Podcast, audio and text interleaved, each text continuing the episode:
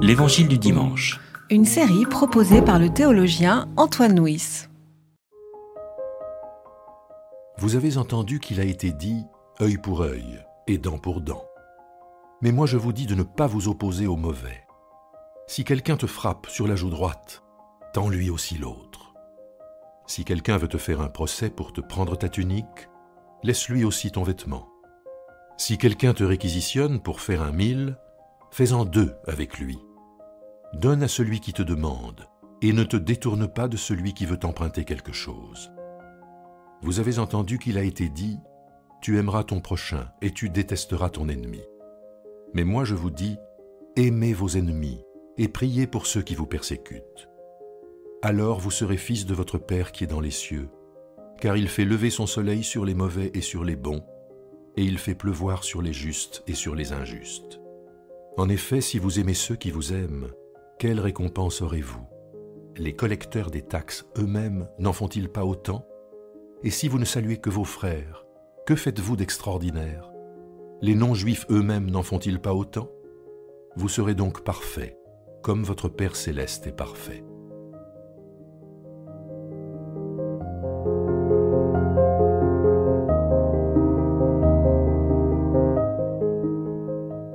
Donc, si nous reprenons le plan du Sermon sur la montagne, nous avons vu les béatitudes, suivi par euh, être sel et lumière, suivi par l'appel à avoir une justice qui dépasse celle des scribes et des pharisiens.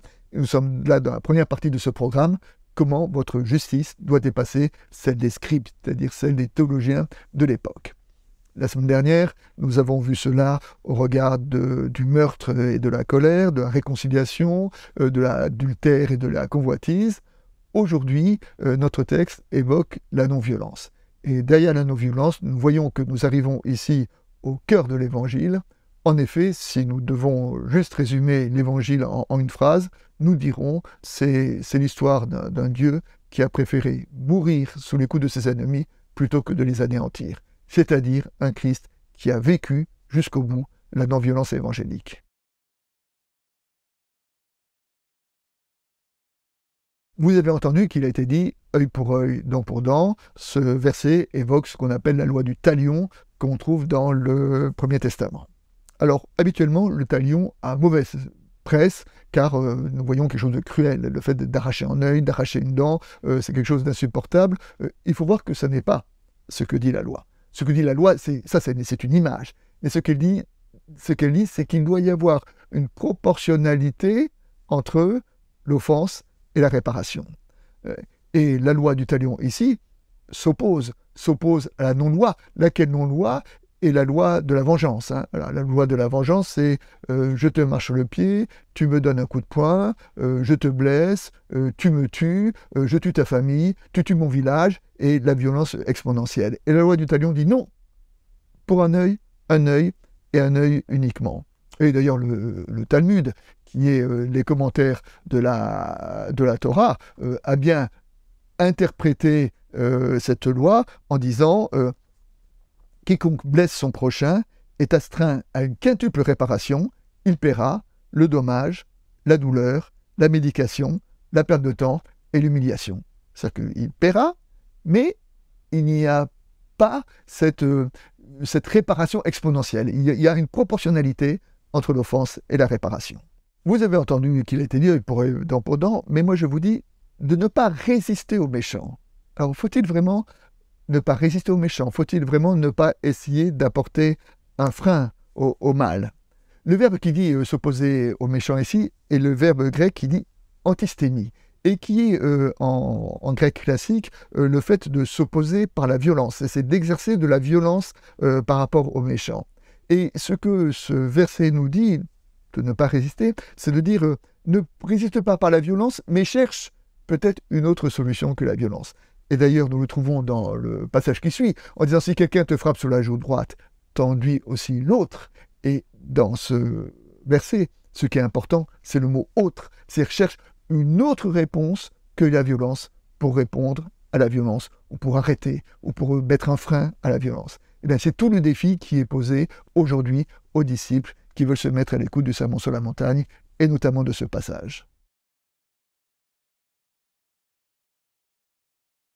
l'appel à la non-violence se trouve déjà dans le Premier Testament. Hein. Euh, si tu vois l'âne de ton ennemi qui, euh, euh, qui, peine sous le poids, tu le soulageras.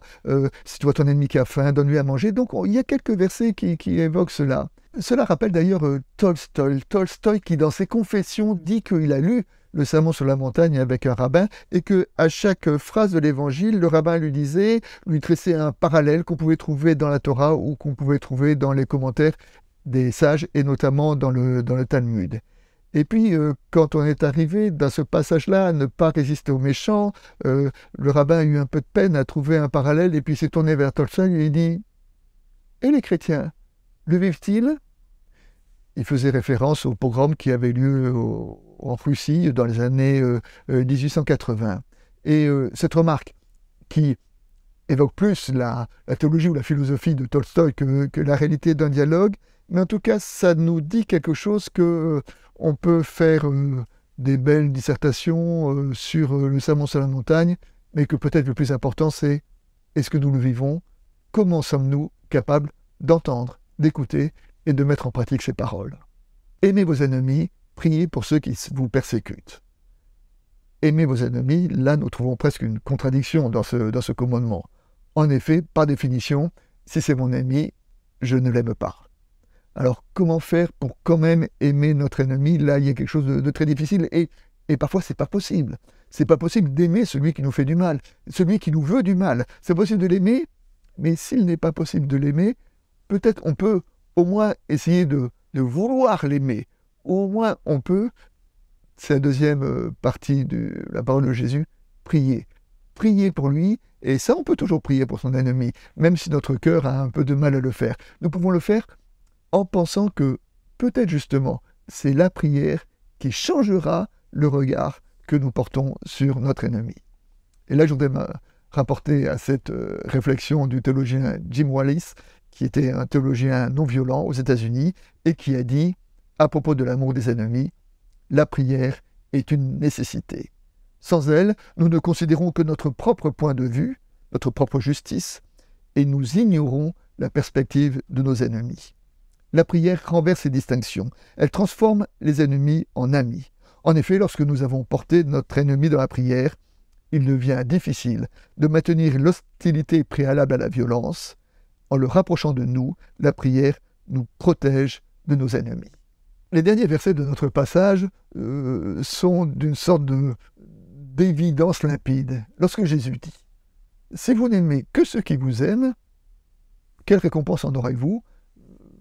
Les non-juifs, les païens en font tout autant. Si vous n'aimez que ceux que nous. Pardon. Si vous n'aimez que ceux qui vous aiment, pour aimer ceux qu'on aime, on n'a pas besoin de l'évangile. L'évangile nous invite à faire un pas de plus et à aller jusqu'à aimer, non pas simplement ceux qui, sont, qui nous aiment, mais à aimer l'autre, aimer celui que nous n'aimons pas, aimer celui qui, n'est pas, aimable. Et là, nous trouvons le chemin du serment sur la montagne, qui est un chemin difficile, qui est un chemin exigeant, mais qui est un chemin où se joue la crédibilité du disciple. Être capable de, de dépasser notre nature, qui consiste à aimer ce que nous aimons, pour élargir notre amour, y compris à celui que nous n'aimons pas, parce que celui que nous n'aimons pas euh, n'est plus simplement euh, un, quelqu'un que qu'on n'aime pas, mais quelqu'un qui est aimé de Dieu. Et s'il est aimé de Dieu, alors nous sommes invités à changer notre regard, le regard que nous posons sur lui.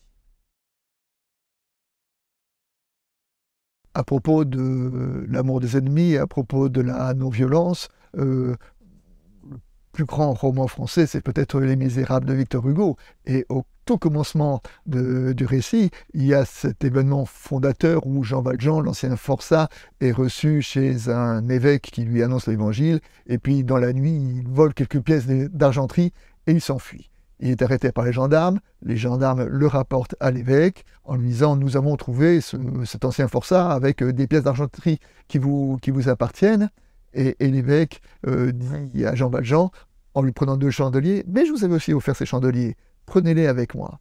Et en cela, l'évêque renverse ce qui était un acte délictueux, un acte d'amour. Et c'est ce passage-là qui est fondateur et qui transformera euh, la vie de Jean Valjean. Et d'une certaine façon, Victor Hugo avait tout compris du message des béatitudes.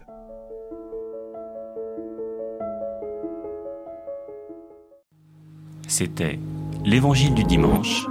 Une série de regards protestants enregistré par Antoine Nuis.